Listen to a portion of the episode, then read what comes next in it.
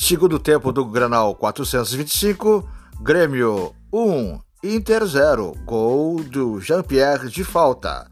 Podcast Esporte Web Universo.